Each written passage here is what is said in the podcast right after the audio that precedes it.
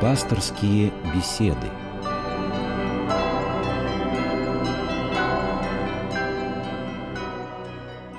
Здравствуйте, в эфире «Пасторские беседы» в студии Ирина Ковалева и отец Павел Коньков. Здравствуйте, отец Павел. Здравствуйте. Отец Павел, тема сегодняшнего разговора огромна, и, конечно, ее не вместить в те полчаса отведенного эфирного времени. Говорить мы с вами будем о Библии, книге жизни. Скажите, пожалуйста, а когда вам впервые книга жизни, Библия попала в руки? Надо сразу сказать, что я рос в невоцерковленной семье, и процесс становления в духовном плане сравнительно у меня был поздним. Впервые а, я взял в руки Библию, будучи, наверное, уже практически подростком, мне было лет, наверное, 12. А, помните, такие были голубенькие детские Библии? Да, да, да. Да, и вот такая Библия появилась в нашем доме. Помню, отец очень серьезно ворчал, мол, зачем ребенку забивать голову всякими глупостями. Но, тем не менее, тогда это было что-то новое, необычное. Надо говорить, что интернета тогда не было, и времени свободного было много у юношей и девушек. И мы читали. А вот э, первое знакомство с Библией как раз было тогда, в самом-самом начале такого становления личности человека. Сколько вам было лет тогда? Где-то 13, наверное, 12 Подросток лет. такой, да? Да, да, да. Потом а, на некоторое время а, было, ну, не то чтобы охлаждение, а знаете, как у, наверное, любого юноши, ну, вот прочитал, галочку поставил, вроде, да, можно какую-нибудь следующую книгу читать. А вот спустя некоторое время, когда пришло осмысление того, что, что прочитано, да, когда появились а, какие-то сведения о том, что это за книга, захотелось уже а, читать не детскую, а вполне себе взрослую Библию, и начал я с Нового Завета. Опять-таки, это еще не будучи воцерковленным человеком, да? Это уже был процесс воцерковления. А, в тот момент, когда все юноши и девушки переживают такой максималистский бум, да, 14-15 лет, вот как раз Господь меня каким-то образом позвал к себе в это время. Для меня это была определенного, ну, скажем так, определенная в, в кавычках субкультура, в которой я с головой ушел, и тогда уже познакомился со словами Спасителя, но э, в полной мере, естественно, в юношеском возрасте их понять еще было нереально. Но э, какие-то попытки уже были, и я очень рад тому, что эти попытки были неразрывно связаны с богослужением. То есть не просто абстрактное интеллектуальное Не изучение. просто абстрактная книга, да? Да, да, да. А э, вполне себе такая, знаете, практическая книга жизни, на которой строится богослужение и жизнь православного христианина. Вот с этого все началось, ну и не заканчивается до сих пор. А в первое впечатление какое было? Вот помните, наверное, ну вот уже во взрослом вы когда состоянии, что ощутили? Да, я помню, первые такие, знаете, ощущения были довольно-таки странные. То есть, во-первых, не похожесть на все остальное. Эта книга не похожа на всю остальную литературу. Таким образом, складывалось ощущение, что это не человеческая книга. Во-вторых, э, недопонимание многих и многих истин. То есть э, горизонты сознания раскрывались настолько, что надо было читать, изучать, изучать историю, изучать лингвистику в какой-то мере. И спустя уже некоторое время начали по крупицам складываться какие-то знания, и, э, которые в конечном итоге сложились уже в такую цельную картину мира. Давайте вот сейчас немножко возьмем такой исторический ракурс по-другому даже скажу. А вообще, собственно, кто автор Библии? Хороший, хороший вопрос. Почему? Потому что он очень необычный. Автором Библии является и Бог, и человек. Эта книга, а точнее книги, э, были написаны в соавторстве. Не зря Библия называют священным писанием, поскольку оно богодухновенно. Вот такой термин богословский требует все-таки объяснения. А, это не просто, когда человек под действием какого-либо вдохновения пишет свое произведение. Библия была написана теми людьми, которые были не под эмоциональным вдохновением, а под духовным. Когда Господь озарял этих людей, и они творили. Творили под действием благодати Святого Духа, но не отрешаясь от своих личностных характеристик, скажем так. Поэтому даже по стилю разные книги Библии отличаются друг от друга. То есть здесь очень важная деталь, что не под диктовку Господь диктовал, да, да и рука апостолов вела, да, эти слова складывались в предложение, а как вот синергия, да, такое есть слово. Угу. Вот как, как это все происходило, на ваш взгляд? Вот как... Вы знаете, я думаю, что апостолы, пророки, которые писали вот это священные тексты, они а, находились под таким колоссальным вдохновением от увиденного, от услышанного, что они не могли не написать это, они не могли не поделиться этим. Но повторюсь, это не какое-либо эмоциональное, знаете, такое вот а, душевное или такое даже вот порывистое, да, мировоззренческое, что ли, вот а, состояние, а вполне себе спокойное, глубокое, духовное состояние, глубокое ощущение от увиденного а, диктовало да, людям. И осознанное, да, Конечно, наверное? безусловно, сто процентов осознанное. Никакой экзальтации, никакой м, отрешенности от мира. Человек был в полном здравии, в полном ощущении реальности. И человек описывал свой опыт общения с Богом, или же, к примеру, там, маковейские книги, да, а, опыт истории Бога избранного народа не через призму истории – не через призму какого-либо повествования, а через призму общения с Богом. И вот это и заставляло людей, а, ну, в хорошем смысле слова, заставляло людей записывать то, что было перед их глазами. А давайте вот теперь немножко исторический момент возьмем. Мы все-таки с вами говорим о двух главных моментах, о двух, о двух, по большому счету, книгах. Это о Ветхом Завете и о Новом Завете. Двух да? разделах. О да. двух разделах, да, о двух разделах одной Библии. Все это писалось в определенных исторических условиях для определенного круга людей, народов, там, наций в, в определенных условиях. Но почему она до сих пор важна для нас сейчас, книга Библии? Вот об истории давайте немножко да. с этого момента а, начнем. Начнем с того, что первые книги а, Ветхого Завета, первые книги вообще Библии, да, то есть когда человек перед собой держит эту книгу, открывает, они повествуют о создании мира. И первые пять книг, которые являются также священным текстом и для иудеев, да, то есть это Тора, первое пятикнижие Моисея, были написаны примерно за 1200 лет до Рождества Христова. Угу.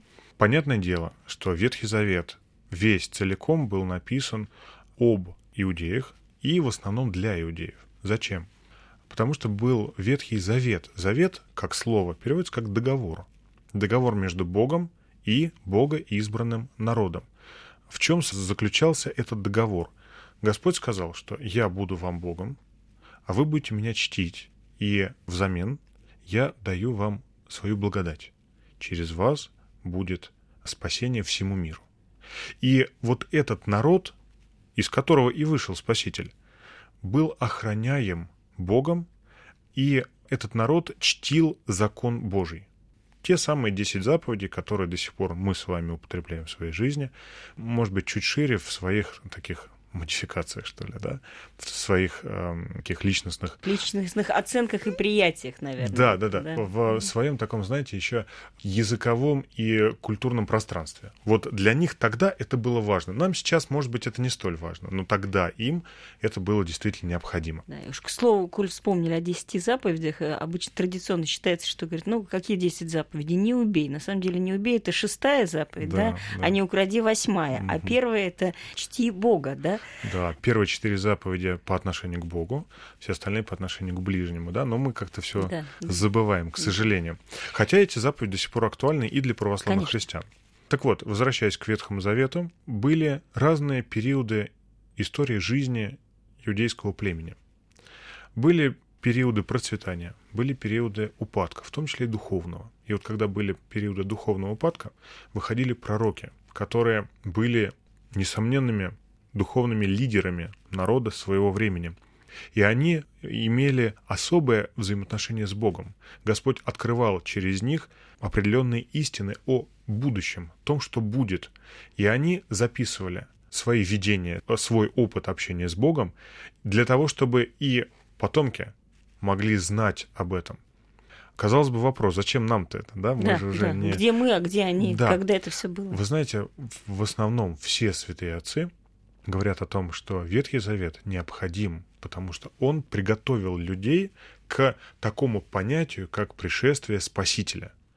Весь э, древний мир, по сути, в Спасителе не нуждался. Ну зачем нужен? Вообще, да, э, даже логически подумать, Спаситель нужен кому?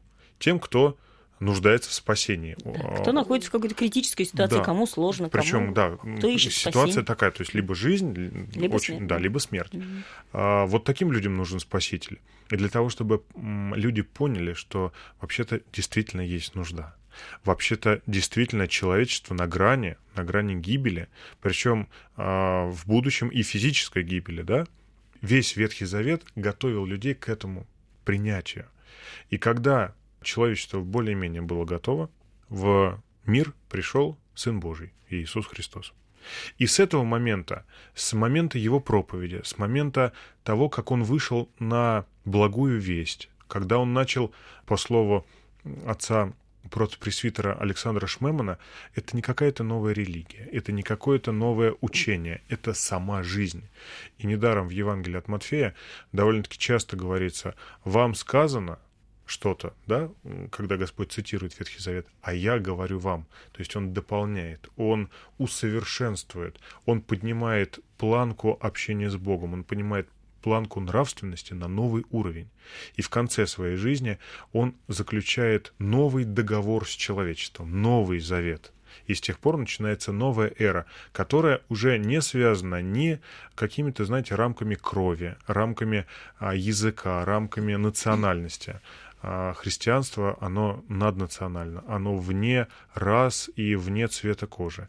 Именно с этого момента начинается новая эра без э, каких-либо условностей. И поэтому для нас, живущих в этой новой эре, Ветхий Завет также необходим, потому что он и готовит нас к пониманию, зачем и как произошло такое событие, как пришествие в мир Спасителя.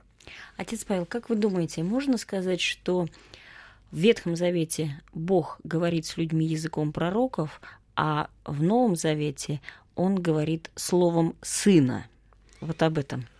Вообще, Думаю, да. Слово... Думаю, да. В Ветхом Завете Господь, как Творец, как Создатель, он вообще сокрыт. Видели два человека, да? Это Моисей, который описал, что он видел только со спины Бога, да, по-славянски задняя, то есть со спины.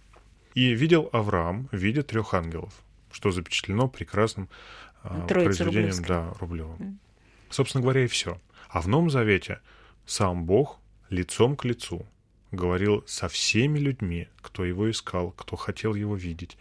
Он многих исцелял, он ко многим обращал свои слова. И с тех пор-то, собственно говоря, мы и э, говорим, что мы знаем Бога. Если в Ветхом Завете люди как бы еще даже, знаете, с какой-то, с, какой-то, да. с какой-то точки зрения они даже имели право сомневаться, э, потому что не видели, они не знали. Да, и пророки говорили, мне так сказал Господь. То есть были посредники. В Новом же Завете посредников нет. И как бы сейчас, кстати, ну вот если трансполировать на современность, говорят, вот священник — это посредник между Богом и человеком ни в коем разе. С тех пор, с пришествием мира Спасителя, посредников нет.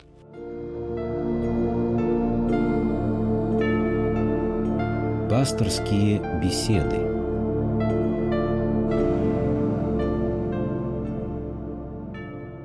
Вопрос интерпретации. Все равно книга, понятно, что вы первые прочитали Евангелие, да, там детская, а, сложная книга Библия, а уж тем более, если читать ее начинает там с Ветхого Завета, с Нового.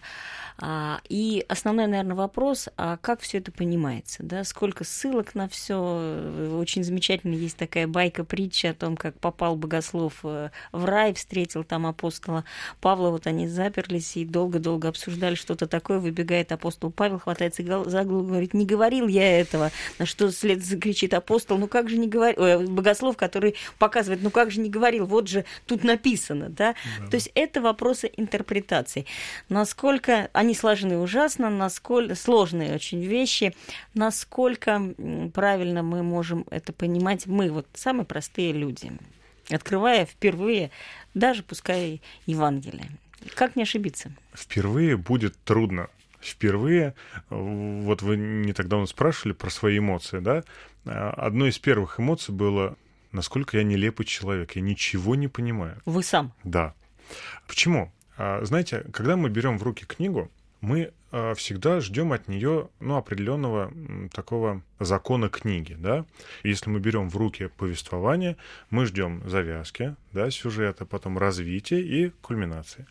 Один из современных проповедников как-то сказал, что человек, который берет от скуки или ради того, чтобы прочитать, ну, ради интереса, что ли, да, Евангелие засыпает на первой главе Евангелия от Матфея. Почему? Потому что Авраам родил Исаака, Исаак да, родил да, Иакова, да, да, и да, да, долгое, дол... все, человек закрывает, говорит, какая-то какая ужасная книга, зачем это надо? Почему это происходит? Когда мы берем в руки Евангелие, тем более впервые, невольно, подсознательно мы относимся к Евангелию, к Библии, как к одной из множества-множества других книг, что в корне неверно. Нельзя к ней относиться как к другим книгам. Или, например, вот с точки, с точки зрения той же парадигмы, завязка сюжет. Берем Евангелие, да, описание апостолов, и когда доходит до Иуды, вот Иуда Искариот, который его предал. Все, да. где, собственно говоря, да, вот уже все и рассказано. Интрига где Да, интриги нет, все уже довольно-таки известно. Но задача, задача Библии не в том, чтобы заинтриговать читателя. Задача Библии не в том, чтобы человек там ждал продолжения или чего-то другого, да, а задача в том, чтобы человек познал истину. И вот с этой позиции, с позиции познания истины, познания Бога, и нужно рассматривать книгу жизни, Библию. Когда человек впервые открывает Новый Завет, я всегда всем стараюсь э, советовать, не читайте по-славянски. Читайте сразу. Почему? Э, по-славянски будет трижды непонятно. Первые несколько прочтений должны быть на русском языке. То есть синодальный перевод. Который... Синодальный перевод, да. Самый такой традиционный, без, э, скажем так, новшеств, которые очень спорны порой лучше брать синодальный перевод и читать его по крупицам. Знаете, вот всем же будет понятно, например, а, слова в Ветхом Завете «око за око, зуб за зуб». Все же понятно, да? А в Новом Завете Господь говорит, братья, любите друг друга. Да? Ну это же понятно. Вот, значит, не совсем темный лес. И вот по таким крупицам, собирая знания, через несколько прочтений, человеку становится что-то более-менее понятно. Но вопросов будет больше, чем ответов. И вот для этого нам нужны... И это нормально, это само собой, да? Это абсолютная норма. Все люди, сто процентов, все не понимают больше, чем понимают в первый раз. Поэтому нам нужны путеводители. Поэтому нам нужно толкование. Толкования на священный текст появились сравнительно поздно. Почему? Потому что первым христианам все было понятно. Первые христиане а, настолько живо чувствовали Бога, а, да и общались еще с теми, кто вот совсем недавно видел Христа, да, что что-либо объяснять, объяснять им было не нужно. Не нужно, было, да. не нужно.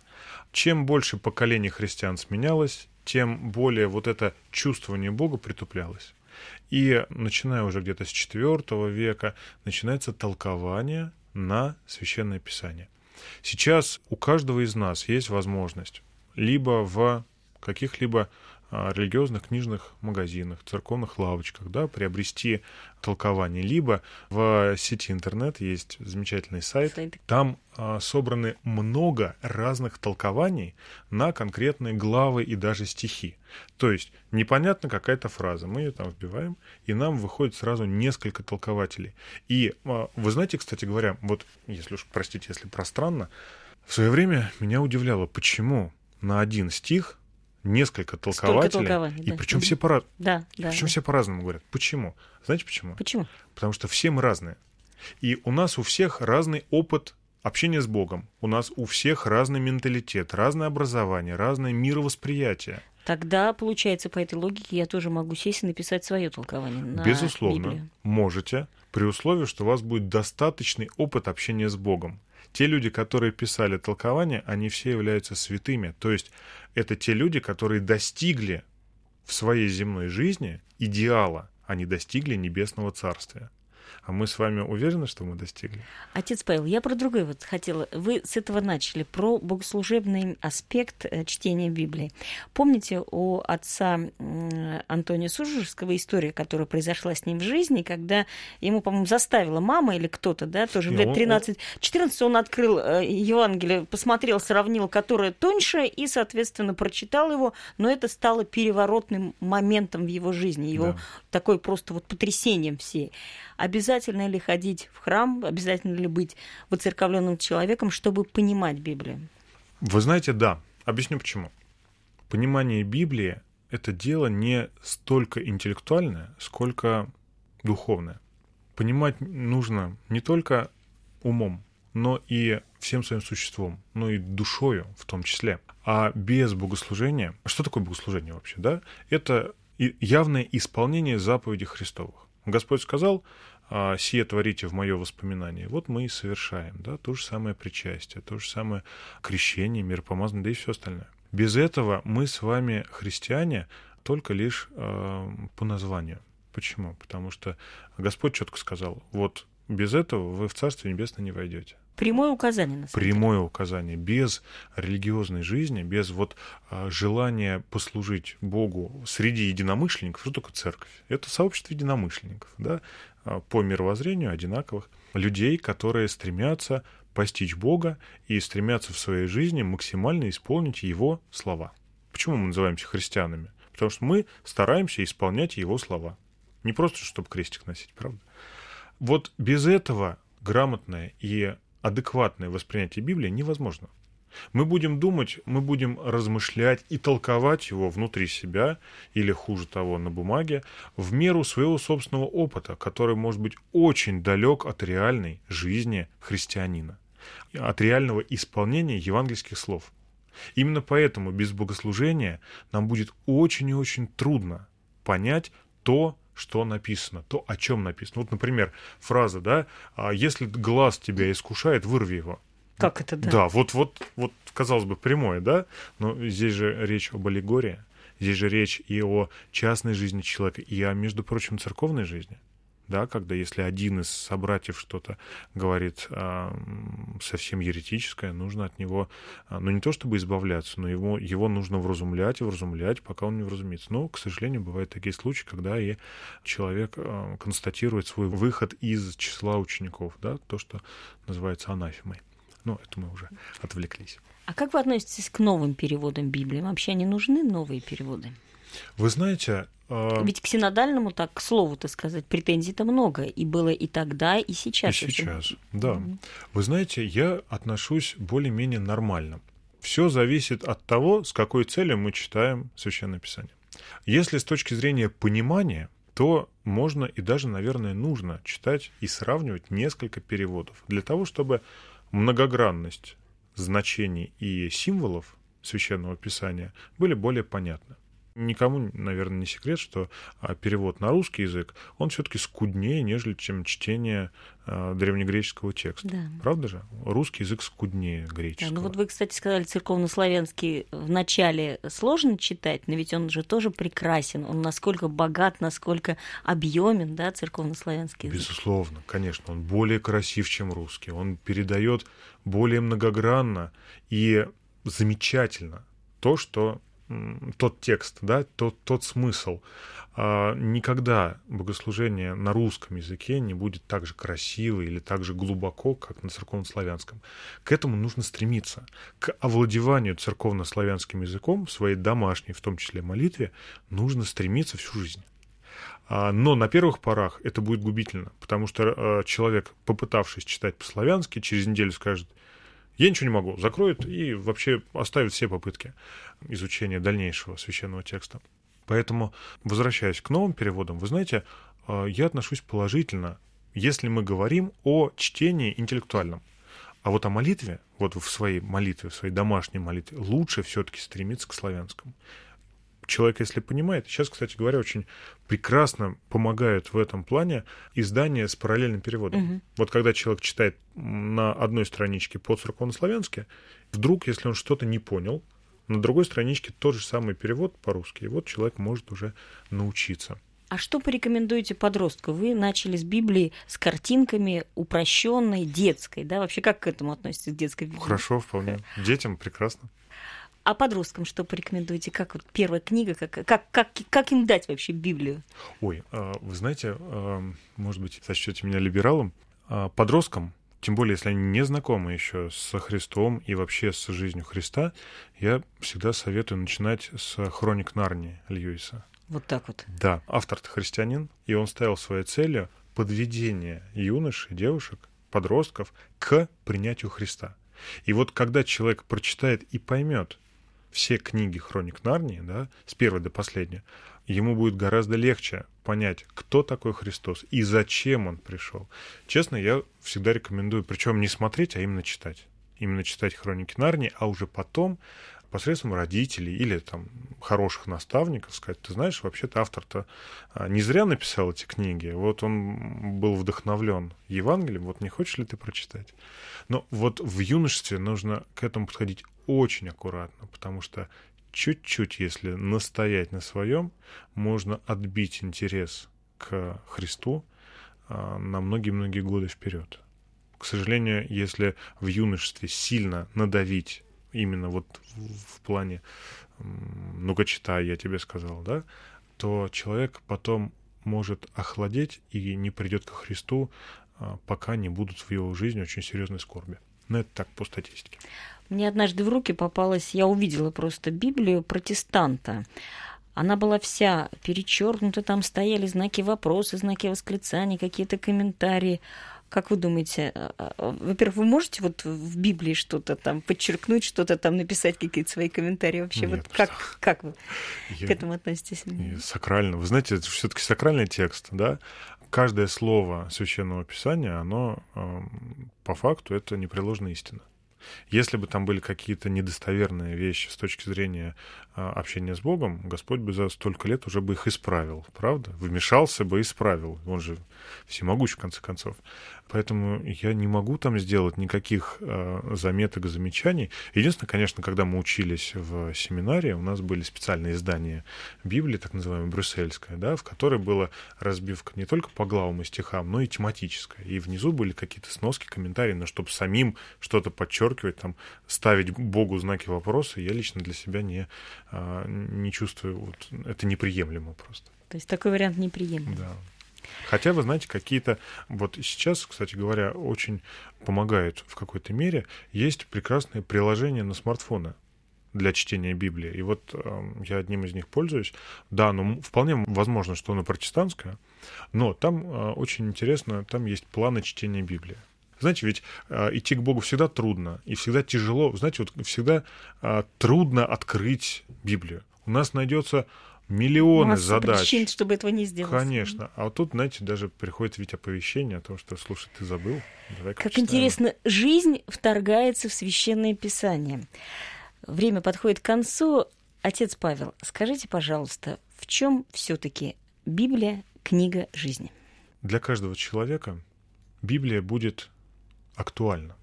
Уникальность этой книги в том, что она всегда актуальна для любого человека, для любого читателя. Каждый из нас, тот человек, который ищет Бога, тот человек, который ищет правды Его, всегда найдет утешение, всегда найдет поддержку и помощь, всегда найдет тот вектор направления к Богу, который а, будет максимально полезен и необходим прямо сейчас.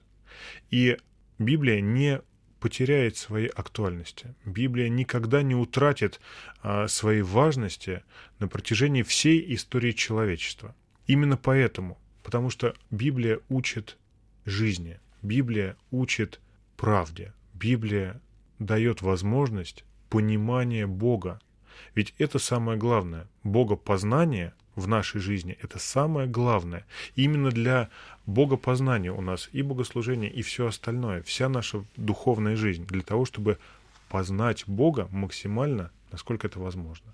И для меня лично, да и для, наверное, все-таки любого православного христианина, именно в этом будет заключаться самая главная жизненная сила Библии. Спасибо большое, отец Павел. Сегодня в студии был отец Павел Коньков, Ирина Ковалева. Всем доброго дня. Спасибо.